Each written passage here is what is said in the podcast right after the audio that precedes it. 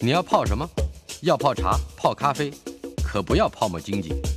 要泡泡糖、泡泡澡，可不要梦想成泡影；要泡菜、泡饭、泡妞、泡书本，就不要政治人物跟咱们穷泡蘑菇。不管泡什么，张大春和你一起泡新闻。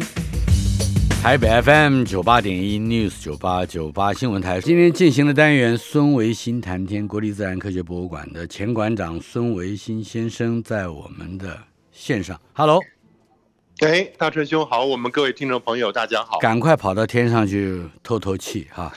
呃，他是人间，应该是台湾岛上的人间，这真是乌烟瘴气的厉害，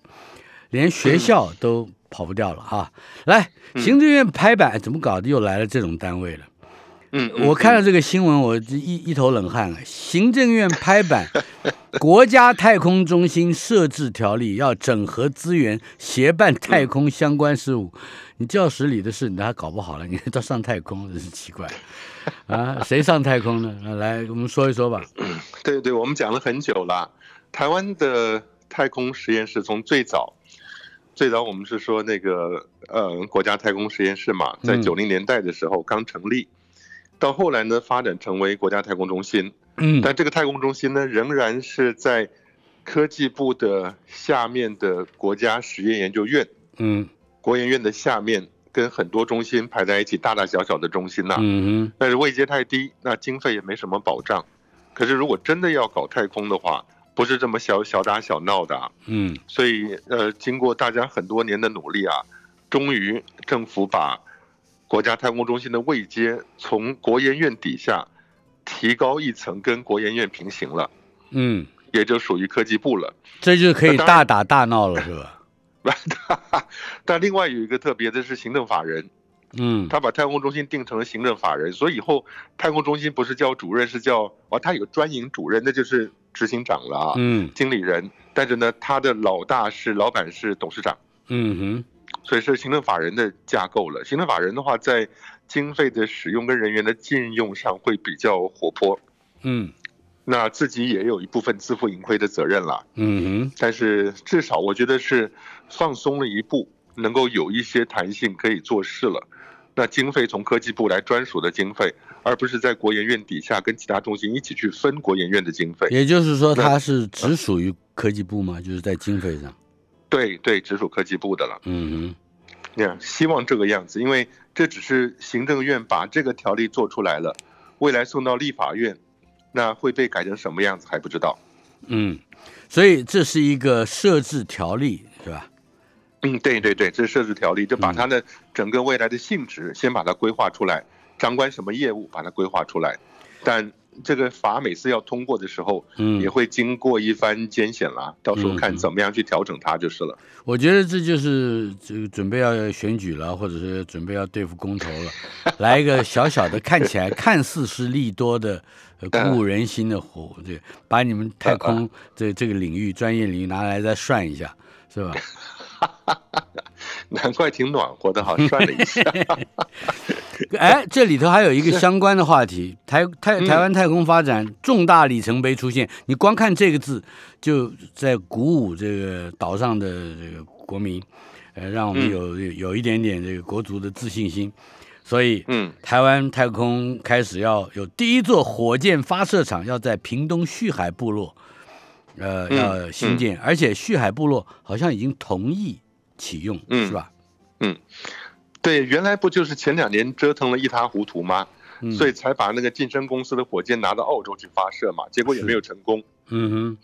这个新闻如果能早三年来的话，你有多好呢？一开始就能把发射场确定了以后，那无论是程序、法律也好，当地部落的同意也好，程序都走完了以后，嗯那那火箭在那儿发射就顺理成章了嘛。嗯那现在经历过这一番折腾，台湾准备要发射了，而部落不同意，那就迁到外面去到澳洲发射也没成功，要再回来，最后呢，部落终于同意了。嗯，所以当然这过程怎么样弄的，怎么样协商的也不知道，但是至少说现在原住民族部落同意了，那那个地方未来可以做火箭发射场了。嗯哼，这个呃，同意不同意这件事情，是经由原住民部民族的或者是部落的长老们开会同意的，是吧？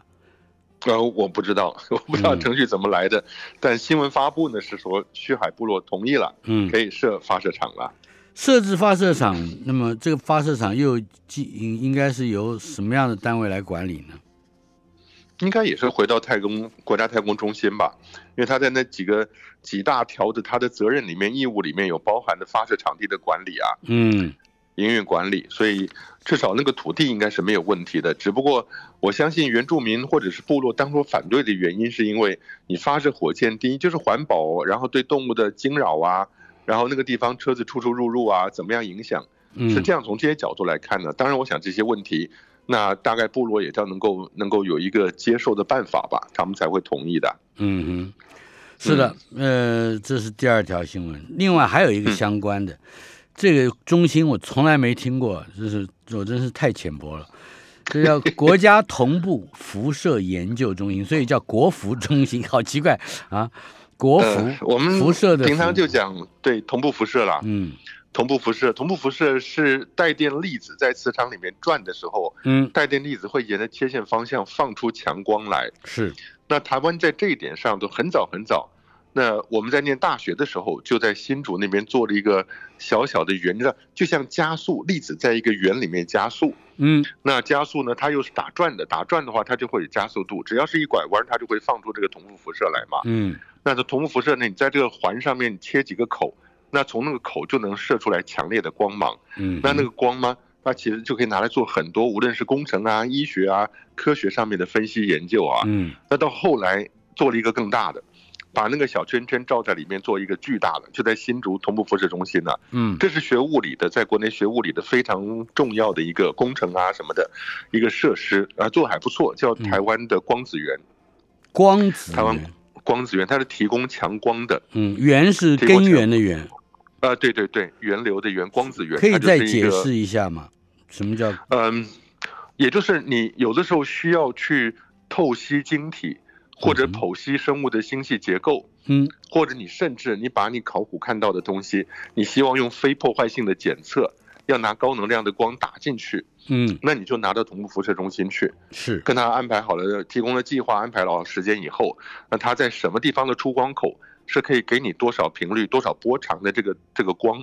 照射在你的 sample、你的样品上面。嗯哼。那你就可以得到样品里面的影像啊、晶体的结构啊，或者考古里面的一些惊人发现了。所以同步辐嗯射中心它它等于是提供一个高能量的光源，嗯，那你有任何能够用到，你甚至你自己可以可以胡思乱想啊，哎，我现在发现那个恐龙骨头啊，或者是什么东西的，嗯哼都能拿到那边去照光。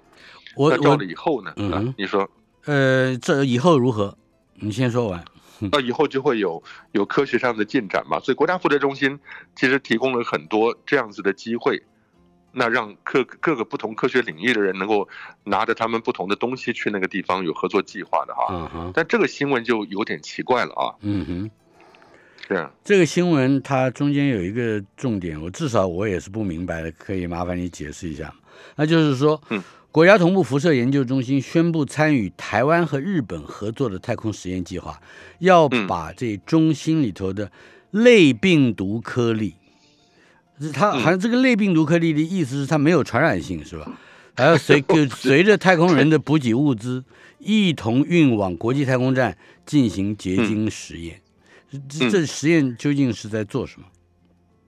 他是这样，我的猜想是这样子啊嗯，因为这个新闻呢，恐怕真的是要很谨慎的处理，嗯哼，否则大家如果把它简单的解释成为送病毒送到太空站上去，嗯哼，那就麻烦了。是，因为你看了《异形》那种电影可看多了。对，但是呢，我我想那个从那新闻看起来，那同步辐射中心，因为他们有这么好的光子源，所以如果说这个病毒颗粒结晶的像晶体一样，病毒颗粒形成了以后，在太空无重力的状况底下，它能均匀发展，发展出比较好的结构来。回到地面上，拿同步辐射中心的光去照它，嗯，那你就能够清楚地分析出病毒本身的结结构来了。嗯那这样对于以后要预防病毒啊，或者要处理什么样的东西啊，怎么样去研究研发疫苗啊，就会比较有帮助了。大概嗯是这样子的感染，这这样子的一个一个想法。那到底这个病毒是什么病毒呢？哦，其实你说讲新冠肺炎的这种病毒都都可以算在里面呐、嗯因，为病毒当然有很多种，有些是会突变，有些是不会突变的。是，那那你说任何一种病毒，它如果说想找它怎么样成长的过程，那我、嗯我只是觉得不懂，是因为你人类要面对的病毒其实都是在地球表面长的，嗯人类要面对的病毒不是在太空里面哼，长出来是的是病，毒、啊。为什么一定要放到太空里面去？嗯，对让它纯我化是环它的环境呢？对我，我想是这样子，有几个原因，一个是因为日本那边没有台湾光子源这么好的强光的设备，嗯那所以跟我们合作以后呢，那他们可以提供这种类病毒颗粒，也可以嗯提供一个管道送到呃太空站上去。嗯那到太空站以后，给它一段时间，让这个类病毒颗粒可以以结晶的方式成长，那是你大概就知道这个病毒里面长什么样子了。可是我觉得这跟地球上病毒的长相总还是不一样嘛，因嗯因为你把它迁到另外一个环境里面去了，举一反而为止，我也不知道他这样做的是什么意思啊。哼，嗯但至少说他拿下来以后，这个东西呢，呃，新的结晶就拿到同步辐射中心去，嗯拿高能量光照了以后，可以分析在无重力情况底下发展出来的病毒结构。总之就是国家同步辐射研究中心代表着台湾政府能够上太空 了，大概就是说起来好听一点啊，说起来啊有让人人抬啊能够抬头仰望一下。我看你 没别的意思。啊哈，美国宇航局 OK 呃，其实就是 NASA 哈，美国的这个啊 NASA 测试用航天器撞走小行星，嗯来保卫地球未来免遭重创。看起来这个新闻来源是跟大陆的新闻单位有关，是吧？啊不不不，大追兄，我们讲这个新闻讲好几遍了，哦但是我、嗯、在、你记不记得那个 d d Moon 跟 d d 是 m o 是是，对啊，就是这个双小行星电影的也这个拍过撞了击， 对不对？对，但是呢，现在终于成为事实了。嗯也就是前不久呢，刚刚这个火箭带着这个呃太空船就发射了，嗯，主要要去撞击的那个小行星嘛。是那那两个小行星，一个是七百八十米，大概八百米左右，嗯哼另外一个大概是一百六十米左右啊。嗯那八百米是它的主小行星，一百六十米呢环绕它它的卫星。哼，是这个小行星那一个也有叫卫星哈，哎呀，对对嗯对，也有卫星，也有重力场，所以你是想象不到一个七百八十米的东西，它也是重力场的。所以是任何只要有质量就有重力场，那旁边东西摆在适当距离，它就可以在它的重力场里面运行啊。嗯大春兄，你旁边也有重力场啊，有所以 很多人都都来找我，嗯对说围绕着你运行 啊，所以它的要中心债的的那个小，嗯像 Didymus 哈，嗯你记不记得原来我们那个小它的旁边卫星一开始的昵称叫 Didi Moon，Yeah， ，DD Moon 对，它叫对现在搞 Demorphos 是吧？改了个新名字叫 Dimorphos，为什么那当然改名字呢有？有它的意义，像 D 呃 Didymus 是双形的，是希腊文字里面先描述了。嗯所以他们用一些希腊文字里的意思是两种形状啊，什么东西的，去各自去命名这个主跟位了。嗯所以它并不是说一个是什么女神呐、或者是奥林帕斯山上的神的名是字啊。嗯但是重点是说，它两个在环绕的过程中，你拿一个火箭、一个卫星，嗯一头撞到小的上面去，嗯那那个小的轨道改变呢，就会很容易看出来，是因为双星运动的这个规律，地球的科学家一清二楚。嗯那如果说你只是单独一个卫星飞着飞着，小行星飞着飞着，卫星一头撞上去，它嗯偏了一点点，你是不太容易看出来的。是但如果在一个环绕轨道上面撞了以后，它轨道往上或者往下改变了一些，嗯那个看起来就很明显。嗯哼所以这个任务也不错，你大概就知道。不过你知道变数很多，这个小行星本身是什么材质的，嗯跟未来对着地球撞过来的小行星它材质密度是不是一样？嗯哼但是不管怎么样呢，反正能撞一家伙，就自己先知道大概你能够让以多大的能量，能够让多大的小行星偏移多大的量，嗯哼，所以这些都会有个初步结果。是那以后真的有小行星对着我们过来的话，那我们的 solution 解决方案就不是只有找布鲁斯威利了，我们就自己可以知道怎么处理了。不过他这一次针对的应该是小，除了小行星之外，还有他的卫星嘛，对不对？他的啊撞击主要目撞标、撞他的卫星，撞他对的卫星。是不是撞他的卫星会导致他们之间的引力关系会改变，而使得小行星本身，也就是拥有这个卫星的小行星，也也也也改变了它的路径。不会呀、不会呀、啊就是不会中间那个比较大的七百八十米的那个嗯 Didymos 那个比较大的小行星啊，基本它不会改变路径的。哦，呃但是呢，你撞了以后，那个小的主要是因为撞小的，小的这片子比较大嘛，它原来的轨道比较大，撞一下以后，新的轨道稍微小一点，近了，接近了一点那个 Didymos 啊，嗯但只是要看它的改变。但是是对整体的那个系统运动啊，大的带着小的在空间中高速飞驰啊，那个运动是不会有太大影响的。就像我们讲说，以前你记不记得我们讲过一个也是美国的任务啊，它叫 Deep Impact，去嗯撞击彗星的。哎，那个彗星有六公里哎，嗯六公里，然后你弄一个高速的一个弹头，那三百七十公斤的铜块撞上去啊，很多人就担心你一撞撞歪了，万一它对着地球过来怎么办？是那不是自找麻烦吗？后来发觉，哎，它其实三百七十公斤的铜块撞到一个六公里的这样的一个汇合彗星的核上面的话，基嗯本上就像是个十轮大卡车高速冲下来，然后呢，你有一颗小小的子弹从前面的挡风玻璃贯穿进去，嗯是对它整个是没有太大影响的。嗯哼，不过这个嗯 Didymos 也好、d e m o r p h u s 也好，呃，现在嗯跟看起来就是我们能打打得准就可以了，是吧？对，达他到的就目好标我就想是打得准嘛，是不 是？对对，美国人是有这个经验了，因为 Deep Impact 那个任务呢，两千零五年的嗯，大家都觉得不太容易，飞那么远，速度那么快，打到那么小小六公里一个汇合，但是还嗯真打到了，是，所以他现在大概 is more confident，更有信心了，嗯，就准备要打这个小小的东西了，一百六十米的东西。对，你不感觉还嗯有一点示威性质吗？在跟中美关系的这个分析 上，你是想不把是什么东西都解释成嗯为不这是其什么实东都没西对抗，它是武器 耶。开玩笑，嗯我们接下来的几条新闻都跟太空武器有关。首哦对先，呀、对，呃呃，一个惊险的事情先说一说。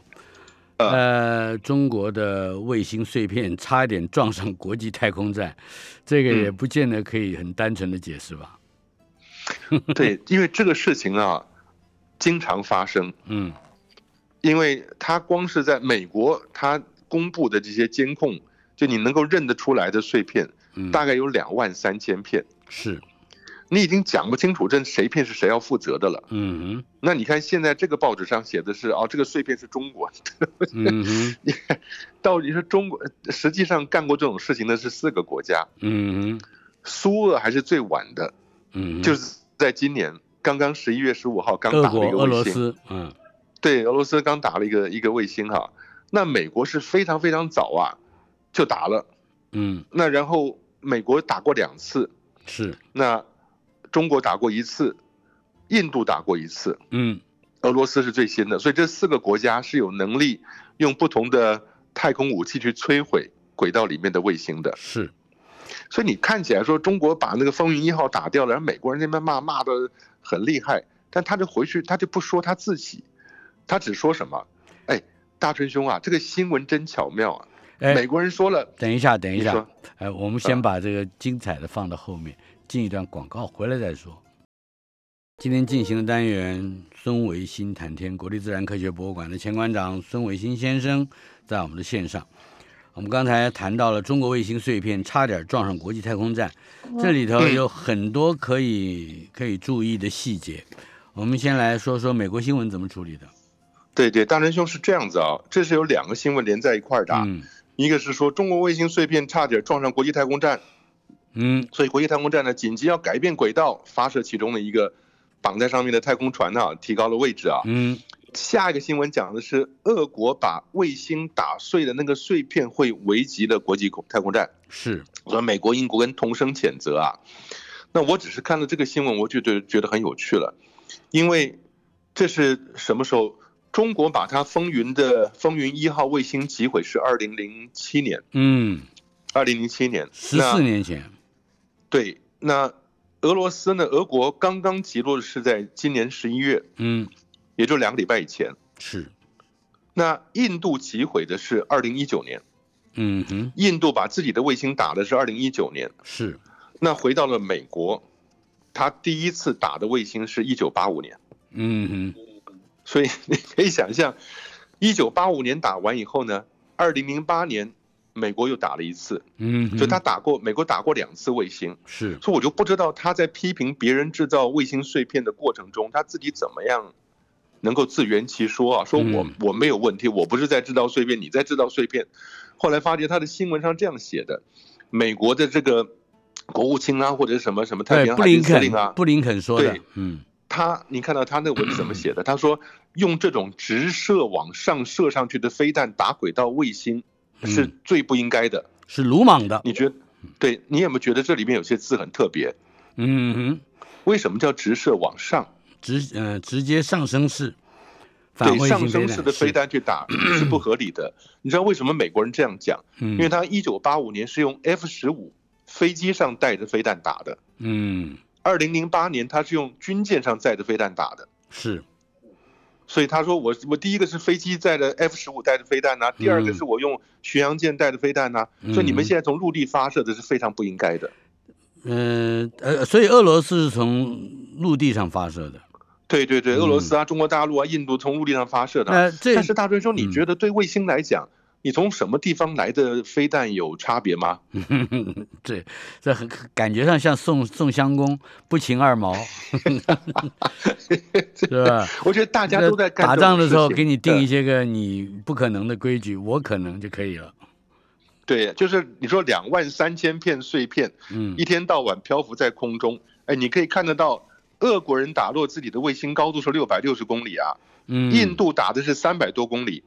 那美国两次，一次是高的，一次是低的。嗯那大陆打的风云一号是八百多公里。是哎，你看有人就说啦，你看那个国际太空站就在国际太空站在四百二十公里的地方，嗯嗯所以你打的比它高的话，就对它有危险呐、哎，不是嗯哎，印度是在高度三百多公里打的时候呢，美国照样去骂它，嗯，因为它打的那一刹那，好多碎片喷到比较高的地方去了。 我觉得大家都在干同样的事情，嗯你有什么好批评的？国际空太空站的三不五时就得要调整轨道去躲避碎片，那只不过那是美国因人为到美看国新闻的人或者是读新闻的人不会拥有这个比较长期的记忆，他反正一嗯天看听到骂了，他就说哦这个就不应该了；听到这个骂了，哎呦那个不应该了，就是这样。嗯呃呃，对，不过我觉得，嗯、这是想了解各国的心态。当你在骂别人的时候，你自己是不让别人知道你做过什么事情，或者你想过什么事情嗯他的。自己可已经是忘记了。对，但是美国的第二次，我觉得特别有意思啊。嗯他是说有一个间谍卫星失控了，那个间谍卫星刚射上去就失控了。嗯但你知道间间谍卫星并不是很高的，所以它是往下掉的过程，从三百多公里往下掉到两百多公里，掉的速度很快。嗯那美国人这时候想着说，那我就直接拿巡洋舰上的飞弹把它打下来，嗯，目的是不希望间谍卫星上面的所携带的那些资料嗯燃料啊、有毒气体、有毒气体跟燃料不要污染地面的环境。讲嗯起来好感人哦。那有人就说啦，那是不是因为你的高科技卫星怕其中有零件落到别人手里头去？对啊，就是资料啊。还是你对这资料是一个？还是你是对大陆在前一年，二零零七年？嗯，大陆用用飞弹把他那个风云一号打掉了。美国人，你说短期记忆，他已经美国人不记得一九八五年他们干过这个事情了，嗯就觉得哦，大陆好大的威胁，他们能够把轨道里卫星干掉了。那美国人说，那我也做一次，让你知道我们也有这个能力，嗯嗯这是一个。那对另外一个是回到一九八五年那一次啊，美国第一次用 F 十五带着机载飞弹，是 ASM 飞一机带上三去五，嗯对它飞到将近音速的时候，零点就零点九倍音速的时候，把飞弹射出去，把它打掉嘛。嗯更好笑的是，他去打轨道里的卫星其实是很不应该的，因为那个时候无论里面有多少太空国际太空站上去了没有，这都是不应该的事情啊。嗯哼，但他也知道，国防部美国国防部知道了，美国国会正在讨论要不要禁止去打轨道里面的卫星。是那国防部本来是说啊，我又从地面火箭射上去，一个射的比较低的，我把它打掉一个靶机就好了。嗯，结果知道了国会准备要禁止的时候，嗯那我靶机来不及做，我就直接打掉轨道里面的卫星 了，就抢在国会禁止之前先把那个打掉。嗯所以我觉得大家都在干这种事情，那你如果说没有这些背景知识的话，就很容易受到新闻的引导了。嗯哼，这个太空武器的发展啊，包括有嗯各种形式的太空武器，呃，有这个空中对地面的，太空对太空的，地面对空中的，可以稍稍的为我们介绍一下吗？也、太空武器就是我们现在的战争，其实已经发展到太空去了。嗯你说大真兄，那么《孙子兵法》不是讲了吗？最厉害的是屈人之兵，不要打仗嘛。是，那怎么样屈人之兵？就是我在太空里摆的那些一大堆太空武器，偶尔朝地面什么地方做个实验，做给你看，我有这个能力。嗯或者是说，啊，那你也东西摆在太空去了，那我就把我自己的卫星打掉。跟你讲，在任何轨道、任何高度，我只要打你卫星，我说打就打。嗯，所以彼此是用这种方式来互相威折的、啊。规则，嗯哼。对地面地对太空的武器都不用说了，太空对地的武器也是啊，在轨道上绕行的。 纳粹德国在二次大战嗯就是研制了太阳枪，要能够聚焦太阳光的能量对是地面。哎，那不是零零七的电影吗？对，哎，还有雷根呢，雷根不是说他发动了 Star War 嘛，对不对？ 哦对我啊始对终啊记得，呃，到他那是不是空对空，也不是地对空，也不是地空对地，他那就是嗯空口说白 话，这一下子就把把当时苏联的这个经济给拖垮了，啊哈啊嗯哈。是吧，对，当然就还有就是你你刚刚讲的地对太空，太空对地，太空对太空。嗯那那个方法呢，有一些是用动能的直接撞，有些是用爆炸接近它以后爆炸，那有些是用化学的接近它以后喷它一堆化学物质的，那有些是用红外线或者是镭射光去照它的。嗯，所以以哦，太空武器发展很多啊，你其实绝大多数现在都还在科幻作品的这个这个过程啊。嗯但是大追兄，你知道吗？好玩的是，哎，就是有一些太空军队的发展呐、嗯他们其实创意团队是把科幻小说的作家找来，是，科幻小说提出构想以后，他们再交给他们的执行长，让部队实际做到他们所描述的事情，嗯哼我觉得很好玩啊，真不的过是。的确，在过去的一百年之间，有许许多多的看似是幻想的小说，不一定科啊，看似是嗯有带着幻想性质的小说，呃，提前预言了人类的未来，对不对？对呀，嗯对对对，有机会咱们就专门讲科幻小说一次吧。哎，那我我是洗耳恭听 啊，直接前往月球，NASA 公开阿提米斯飞船绕月的详细流程。哎，一方面有这个新闻，一方面我怎么有个印象，好像这个登月，呃美国人要有至少要往后延一年了。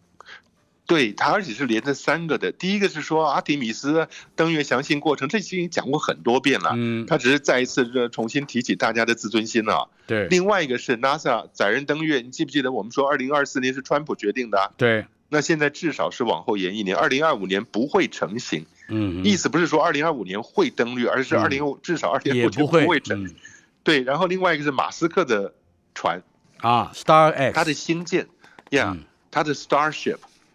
明年一月份就要发射了。嗯那有趣的是，马斯克其实给波音很大的威胁。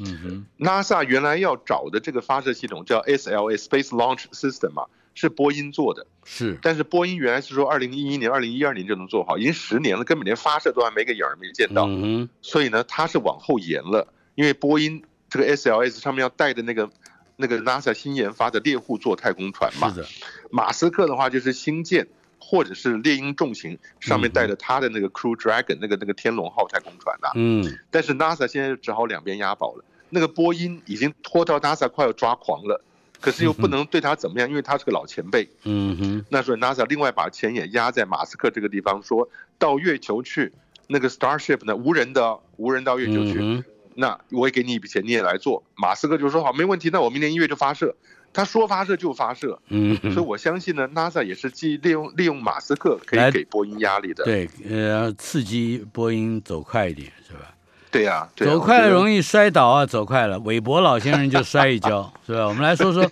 詹姆斯·韦伯太空望远镜怎么摔跤的。哎也没有，他只是新闻媒体就是要吸引你的眼球啦。嗯所以说什么他他那只是说火箭桥接器上的那个绑的那个带子啊，嗯突然意外松开，嗯那呃整个望远镜震动了一下子，并没有说滑的你们整个吧唧摔在 地上，没那个样子啦。但他是嗯要说在摔地上要摔很久啊。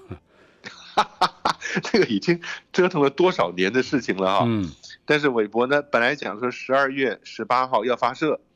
那现在要推迟到十二月二十二号以后了。嗯不过大真兄，我想在这个地方也顺便，既然讲到了下一代的大望远镜啊，嗯哈勃是二点四米，嗯哼，韦伯是六点五米，是这已经很不得了了。那我嗯们底下几个新闻有讲到那个啊、呃地面上的大望远镜啊，嗯那我想趁这个机会，大伙儿都知道一下地是面大望远镜的那个尺度变化是多少。好的，稍后片刻马上回来。台北 FM 九八点一 News 九八九八新闻台，孙维新谈天单元国立自然科学博物馆的前馆长孙维新先生在我们的线上，维新兄，哎，大锤兄，你因为说，我们哎刚才讲到了望远镜啊、韦伯呀、什么的，哎，我嗯们复习一下过去在人类为了寻找可能要找的是下一个地球，或者嗯是宇宙的边缘，或者是某一个角的星空有多么灿烂。总之，我们嗯花了很多力气打造各种不同形式的望远镜，嗯，可以嗯来做一个系统性的复复习嘛？ Yeah，大概是这样子，啊还是分成了美国跟欧洲两个大个集团哈。嗯那美国呢，就是把宝都都压在夏威夷山上了，嗯但是很可惜的，我们说过了，就是三十米望远镜一直没有机会盖起来，是因为蒙娜凯亚上面的原住民反对嘛。是是，所以最近每次都看起来好像有希望，好像有希望，就这么一直拖下来啊，至少拖了五年八年了，啊都还没有开始盖。但是欧洲就不等啦，欧洲现在的望远镜呢，你说美国夏威夷山上两个十米望远镜，那算是最大的。嗯那欧洲呢，摆了四个八米望远镜摆在智利山上，嗯，可是现在你可以看一下了，美国要搞三十米的，那说了半天没有办法动工；欧洲要搞四十二米的，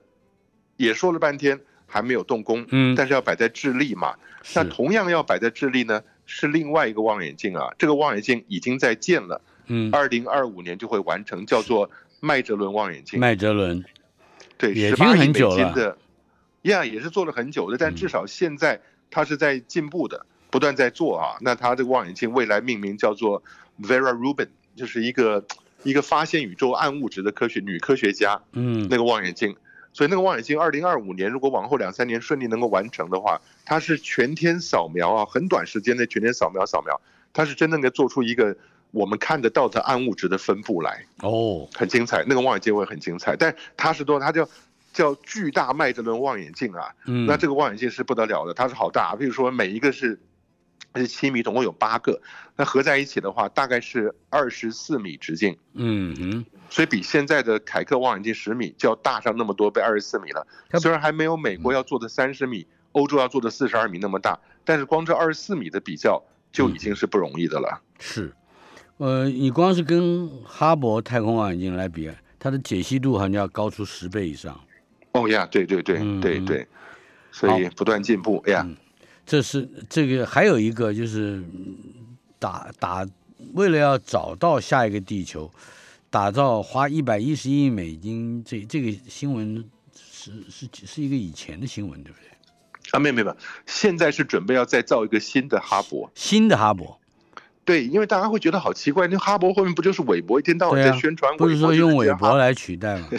对呀、那革命先行者是哈勃嘛，后头接续的就是韦伯了啊。放不下哈韦勃是不是？呃，不是不是，韦伯他所观测的波段跟他观测的科学题目，跟哈勃这种让大大家社会大众老百姓看得很兴奋的是不一样的。嗯，因为韦伯主要是在红外线的波段，是他啊要看早期宇宙的起源，嗯所以他所做出来的就是那种红外线影像啊，早期宇宙怎么分布、能量分布啊，早期星系的分布，他不会嗯像哈勃做这么漂亮的观测。嗯哼，所以现在还想打造一个哈勃二点零。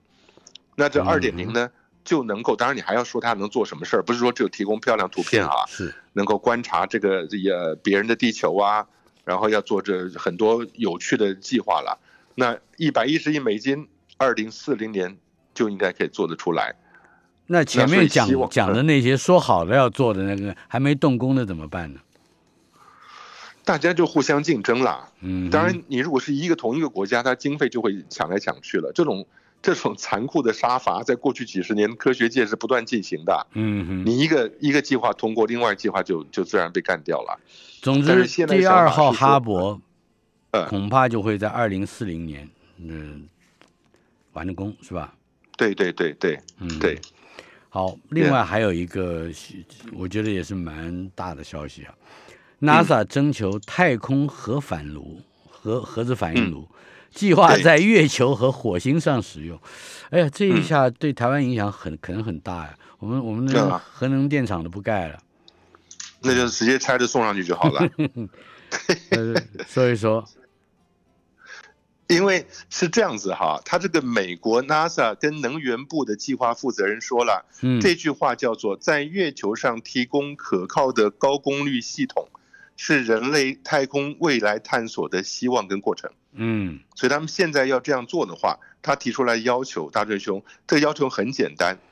嗯直径四公尺，全长六公尺，在一个圆柱体里面，嗯那你要能够把你的那个发电系统摆在里边，嗯要能够有一个四十千瓦的配电系统，至少运作十年，那里面持续要有能量的话，你没有别的选择，那就是核燃料啊，嗯，重量不能超过六公吨，因为你可以放到火箭里面射上去的。是，那他现在 NASA 是对民间各个单位、所有的民间机构要求他们提案了，嗯哼，所以现在很多单位就提案了，所以大家就知道核未来的核反应、核发展呢，会是一个积极往前进的事情。嗯，但这也不必然是说会跟我们这个什么非核家园有冲突啊，对是因为也就是因为有这样子的要求，月球跟火星跟未来太空发展必然要用到核燃料，嗯哼，那怎么样去发展更安全的核燃料？以后说不定出来以后，它可以回馈到我们日常生活里面。这个让我们日正是常生活我里想面问的，如果在月是球上，月可能火星还远一点，对不对？呃如果是在月球上三十八万公里以外，呃，啊有那么可以可以独立于太阳能之外的能源，呃，对在产不断的产生产出，不断的在当当地利用哈、可是它嗯如何回馈到地球上来呢？我不一定回馈到地球，它能够让当地利用就很好了。嗯那不是，这就是设，无论是太空船上也好，哼，或者在月球或者火星基地也好，那是给当地提供能量来源的。嗯我说，回馈到地球是说，你如果发展这个型号的，对啊哎，六公吨很小啊，它这个水塔嘛。嗯那如果你做的有效了，那你地球上每个社区发一个，又安全、效率又高的话，那你整个用煤、用天然气发电的这个系统跟电力网络就不必了。每个社区小型化，就去中心化，嗯大家都有一个小小的核分裂反应炉或者核融合反应炉，那提供给你干净的能源，也不会污染空气。而这个东西是经由月球、火星、太空发展做出来非常安全的核反应炉的话，嗯，那我觉得这对地球上人类是件好事啊。听起来有点恐怖，不是，或者有点有点担心啊。说新电区嗯核反应炉呃有有一点危险，那只是因为我们印象是那个样子啊。嗯从过去到现在，我们看地球上做这些事情，过去人多害怕、啊，嗯哼已，经史不绝史不绝书的好多让人害怕的科技，到现在我们用的很愉快啊。嗯哼，当年爱迪生还用交流电把动物大的牛跟马电死了，证明特斯拉的交流电是不可行的 啊。所以当时人们多怕交流电呐、嗯哼。那你现在每天每个人都在用交流 电呐、是，好了，那么如何帮火星产生人造磁场？我觉得这个也很有趣啊。有两个嗯下面这两个新闻都很可怕啊。嗯一个是要火星要没有磁场，它的大气才被吹跑，这是现在大家的共识了。是，那如果你有磁场的话，来自太阳风的带电粒子啊，因为磁场对于带电粒子是能够有偏折效果的，嗯中性粒子磁场等于是看不见的，但是带电粒子过来，就像我刚刚讲同步辐射，是，只要带电粒子一进到磁场，它就会打转，嗯所以你可以用磁场来屏蔽带电粒子对你的轰击。嗯火星当年有磁场，可能是个很很愉快的蓝色星球了。后来呢，大概在三十几亿年年以前呢，撞击一次，它的核心的能热源就消耗掉了。嗯哼消耗掉以后呢，它就没有那个液态磁的场核心金属核，对，就磁场就消失了。那太阳风就长驱直入，把火星的大气层都吹走了。嗯，那你现在要在火星表面制造大气、制造空气呢，你不能说一边制造一边被吹走啊，就得是搞个磁场。他就想把火星的其中一个卫星打碎。嗯火星有两个小卫星嘛，哼啊，一个好十二公里，一个二十公里，打那就碎了间接能够产生带电粒子，对对，你撞击的过程中一定会产生一些带电的指点，嗯那些哼带电指点呢一定会绕着火星转，形成一个大的一个环，就有点像木星木卫一的那个哦 L 哈、是它会产生一个带电粒子绕着木星转的环那个概念。，嗯所以呢，你看，反正就捡小的欺负嘛，一个 火星俩卫星，一个十二公里，一个二十公里，嗯，地球人要欺负这种东西呢是易如反掌啊。是打碎以后，一个在那边绕，让你外环有个电流产生磁场，就把火星保护住啦。嗯，然后下个新闻做的越来越有趣那了，啊更恐怖了， 带着地球的微生物去火星制造病毒还是什么的，是吧？啊！不不，制 造制造氧气，制造氧气燃料，来得早啊因为你重新要让地让火星上面能够有足够的氧气出现嘛。嗯所以你要把地球上的这些东西不但带上去，还要把地球微生物带上去，因为你要种菜啊，啊，火星上面要出来农场啊，是所以等于是你把地球所有能够支持人类生活的东西都得带上去，重新在那边打造一个。所以我想，不只是火星太空站，以后你会在火星的超市上买东西回来了。嗯哼， 就是那是比较干净是吧？ 对呀，带着地球的微生物去火星制造燃料。好，接下来我们还有这跟这个新闻有相关的，请公民科学家协助训练火星车，是这个意 思吗？哎，对，我觉得很棒哈，这个这个新闻很重要。就是你说 NASA 不是摆了一堆东西在火星表面吗？尤其像毅力号对啊，，最新的毅力号，它每天拍，它能拍上几百幅图像啊，几百幅图像呢就传回来了。那你可以想象 NASA 那些科学家每天能够看几百张图像，然后决定明天那个车子要往哪里走吗？嗯不可能啊。是，所以他就，我觉得这点很不错，他把几百幅图像公布在网络上。公民科学家，你对火星有兴趣的，你来研究，嗯等于你们先筛选一次。啊，你觉得几百幅里面有两三幅特别有趣，哪一个地方很好玩，提供给 NASA，NASA 来参考。 NASA 自己出不了主意了，就只好求助于公民，是吧？他他就是难怪把他公自己民的不科服学从啊。科学家提高了一个层级了。嗯那哼，科学家可以决定这些公民科学家提供给你的图像哪个是最重要的，那你科学公民科学家也要一定的水准呐、啊是，那譬如说从几百幅里面筛选出几十幅来，嗯哼， NASA 科学家就可以处理这几十幅了，嗯然后决定第二天赶快告诉谢谢这个车子谢谢要去公民科什么学地方。家孙维新。